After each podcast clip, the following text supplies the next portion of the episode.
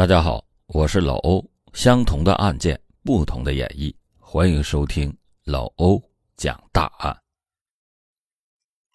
一九八六年的八月二十四日凌晨四点半的上海，天色刚刚蒙蒙亮，卢湾区斜土路一个居民家里传来了尖叫声，那声音惨烈而又凄厉。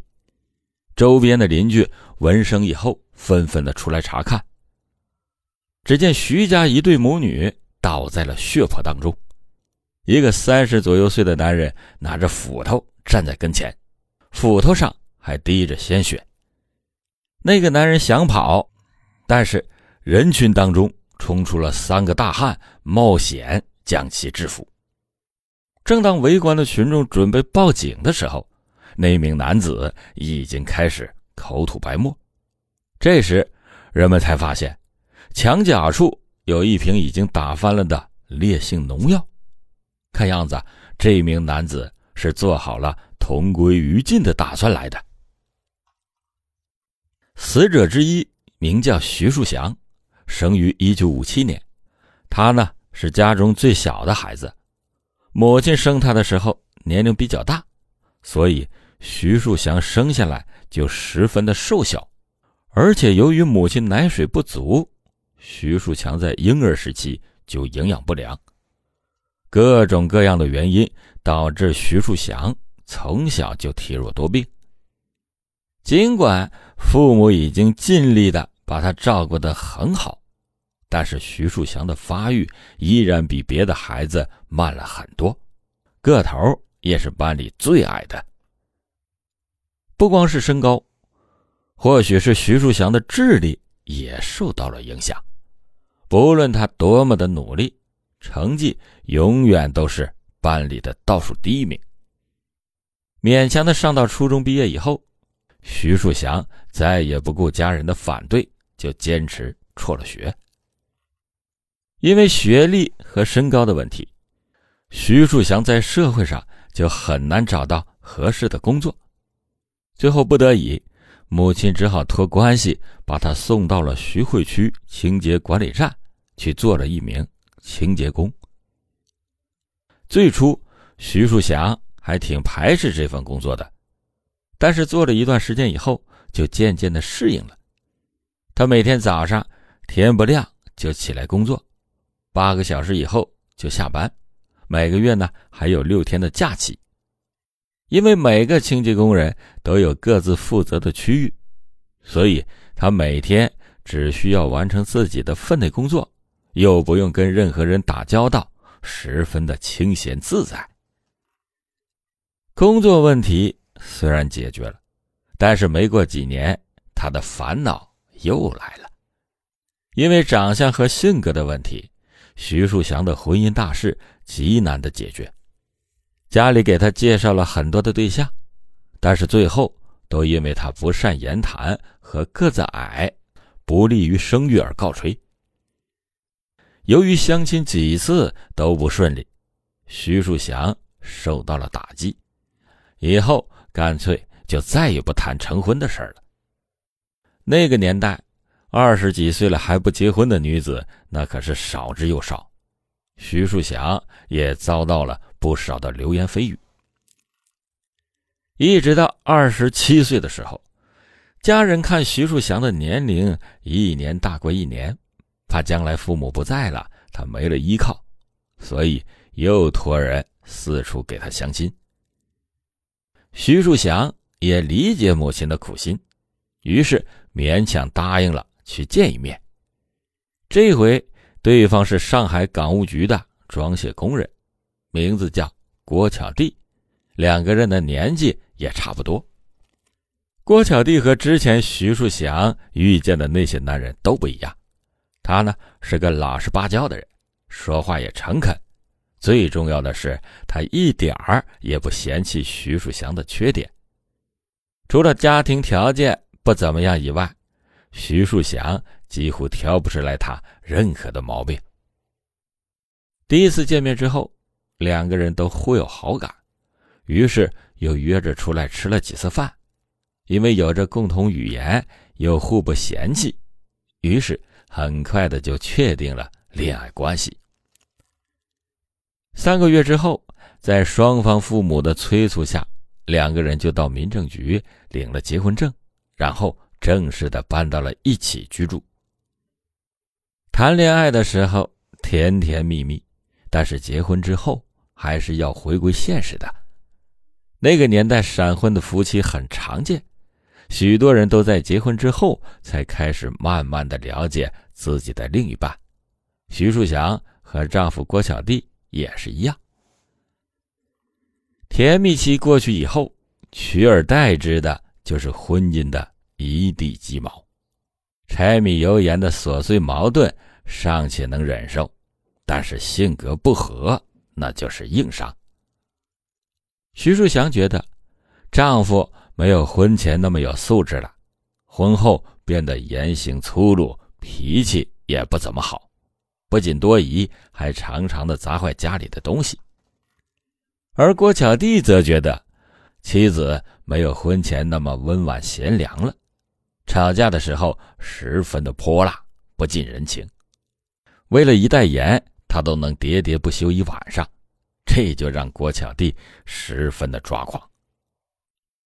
两个人婚后不久，徐树祥无意间在郭巧娣的朋友口中得知，婚前郭巧娣曾经因为两次盗窃而被拘留劳教过，这就让他大吃一惊。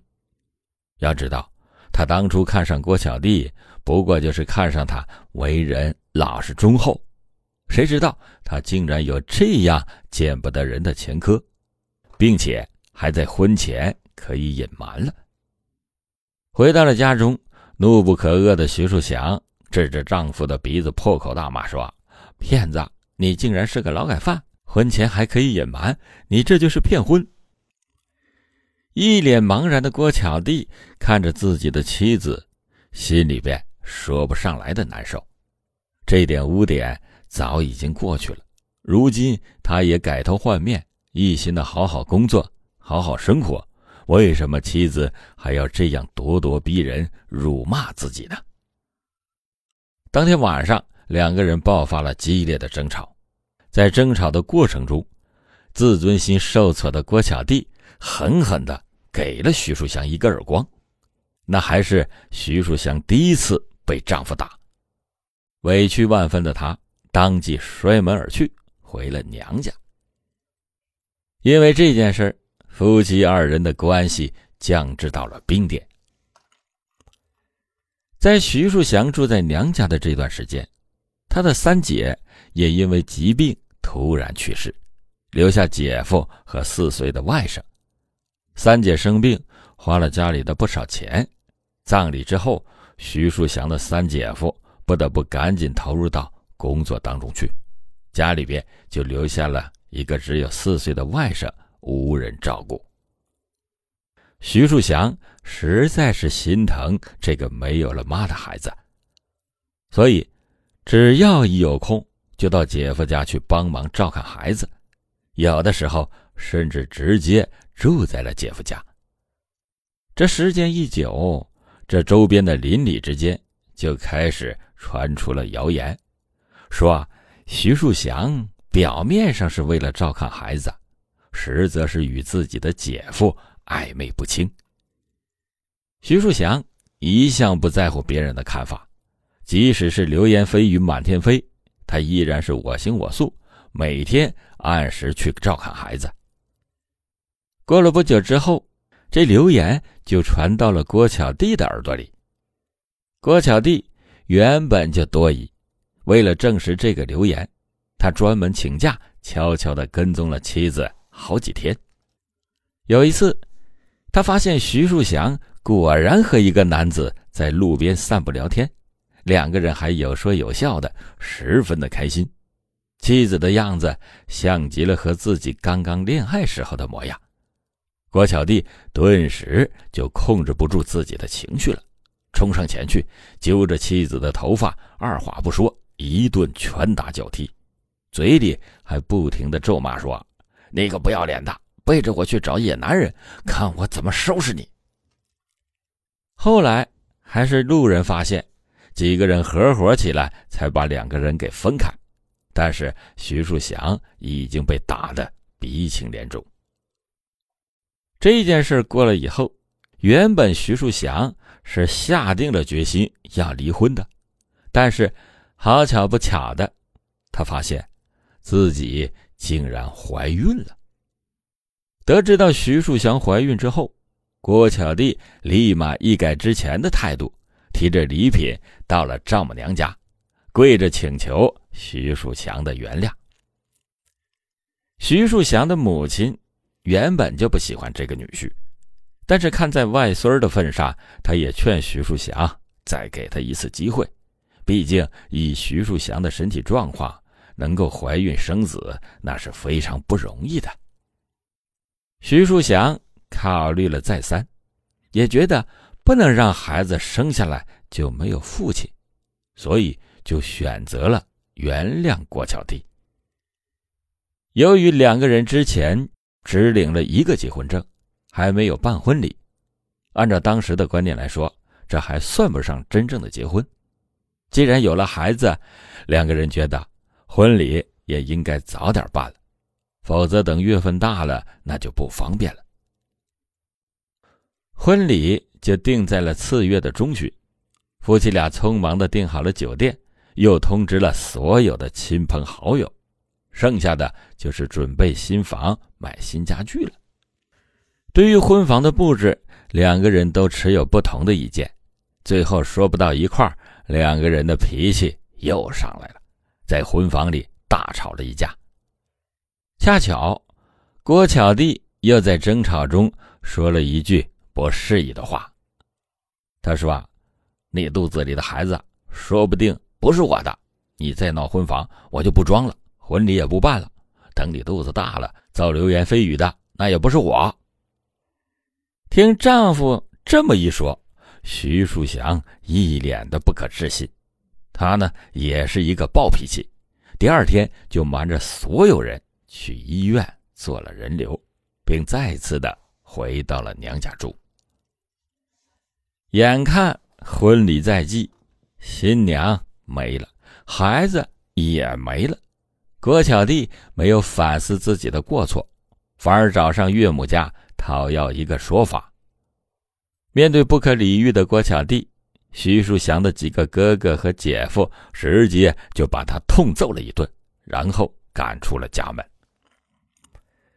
得知到郭巧娣被打，他的姐姐也坐不住了，带着弟弟一起到徐家讨公道，双方就闹得不可开交。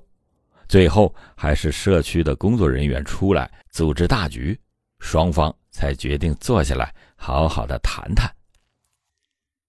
在调解的过程中，双方谁也不愿意退步，纷纷指责对方的不是，并且差点再一次打起来。后来，郭巧娣的姐姐悄悄的和弟弟说了一句话，他说：“你先给他们家认个错，日子还长，等他到了咱家，有的是时间修理他。”姐姐这句话虽然是悄悄说的，但是她却没有想到徐树祥的姐夫不知道什么时候站在了他们的身后，把他的话听的是一清二楚。之后，双方又是一顿激烈的争吵。调解员见现场已经到了不可控制的地步，于是就不打算再劝和了，改劝两个人离婚。事后，徐树祥也确实一纸诉状递到了法院，他请求与丈夫离婚。郭巧娣得知到此事后，非常的后悔，在等待开庭的日子。他也冷静下来，好好想了想。虽然妻子的行为有不当之处，但是自己的问题也很大。他回想起两个人刚刚相识的那段日子，那么甜蜜，那么美好，走到这一步实在是不应该。于是，打算再争取一次，和妻子好好的谈谈。这眼看马上就要过年了。郭巧娣就买上了大包小包的礼品，到了徐树祥的家里。那一次，郭巧娣是下定了决心要挽回妻子，无论徐家人如何的羞辱他，他都一副示好的模样，不还一句嘴。徐家人见郭巧弟死皮赖脸的模样，很是心烦，直接把他的礼物丢了出去，在门外又把郭巧弟数落了一番。可是郭巧弟还是不肯走，最后徐树祥的三姐夫实在是忍不住，直接上前给了他一拳。当时左邻右里的围观群众很多，这一拳让郭巧弟。很没有面子，被人骂了一上午，他心里呢也实在是忍不住了，于是两个人直接扭打了起来。最后还是邻居报了警，警方来了之后才平息此事。一九八六年三月一日是开庭的日子，开庭之前，法官把两个人叫到了一起，进行了一番调解。在调解过程中，郭巧弟却是一直拂小作低，道歉认错，但是徐树祥却始终不改离婚的态度。最后，法院不得不休庭，让两个人回去再好好的考虑考虑。两个月之后，经过法院多次的调解，徐树祥都坚持要离婚，最后没有办法，法院也只得判决二人离婚。原本两个人的关系到这里边也就结束了，他们各自也回归到了自己的正常生活。可是，一桩谣言又使这件事情演变到不可收拾的地步。那已经是两个人离婚半年之后了。一天晚上，郭巧弟因为多喝了几杯，想去外面散散步、醒醒酒。就在散步的时候。他遇到了徐树祥的邻居，当时那名邻居见到了郭巧弟，十分的吃惊，他笑着问道：“你不是进去了吗？”郭巧弟是一脸的懵逼。邻居见状，又接着说：“徐家那母女俩说的，说你偷东西去坐牢了，整条街的人都知道。你什么时候出来的？”郭巧弟恍然大悟，气愤地说：“我什么时候偷东西了？”我好好的在上班，怎么就进去了？这也太欺负人了！说完，郭巧弟就骂骂咧咧的走了。回到家以后，他是越想越生气。明明都离婚了，前妻和岳母为什么还要诋毁自己？到底是有什么深仇大恨？郭巧弟怎么也想不通，一个恐怖的想法在他脑海里渐渐的滋生。八月二十四日，郭巧弟拿着准备好的斧头和农药出了门。他清楚徐树祥上班的时间，于是，在徐树祥上班的途中堵住了他。徐树祥见郭巧弟提着斧头，怒气冲冲地向自己走过来，心里便知道不妙，丢下自己的工具车，转身就往家的方向跑去。郭巧弟在他的身后紧追不舍。徐树祥一口气跑回到了家里，哆哆嗦嗦的拿出钥匙，刚把门打开，郭巧弟就赶了上来。他不假思索的对着徐树祥就砍了下去。随着一声尖叫，周边的邻居都被吵醒了。等到众人纷纷出来查看的时候，徐家母女已经倒在了血泊当中，郭小弟满身是血，刚准备要逃跑。一个大汉从身后跳出来，控制住了他。另外两个人也准备上来帮忙。郭小弟呢，原本就没有打算要跑，所以任由几个人把自己按倒在地。不一会儿，他就开始口吐白沫。原来他早在旁人发现他之前，就服下了准备好的农药。这一次，他是抱着同归于尽的心思来的。徐家的母女俩当场丧命。两个小时之后，郭巧弟也因为抢救无效，在医院死亡。事后，警方在郭巧弟的住处发现了一封遗书。郭小弟在信中控诉说：“我确实因为盗窃坐过牢，我很后悔，我已经改邪归正了，也发誓要好好做人。我很爱我的妻子，但是她却因为我的过去嫌弃我。我已经努力的挽回自己的婚姻了，可是她不给我机会。最可恶的是，离婚以后，她也没有停止对我的伤害。她为什么要编造谎话伤害我呢？这一次我很生气，他践踏了我的尊严，我不打算放过他了。今天老欧讲的这起案件，一个案件三个死者，这在当时十分的轰动。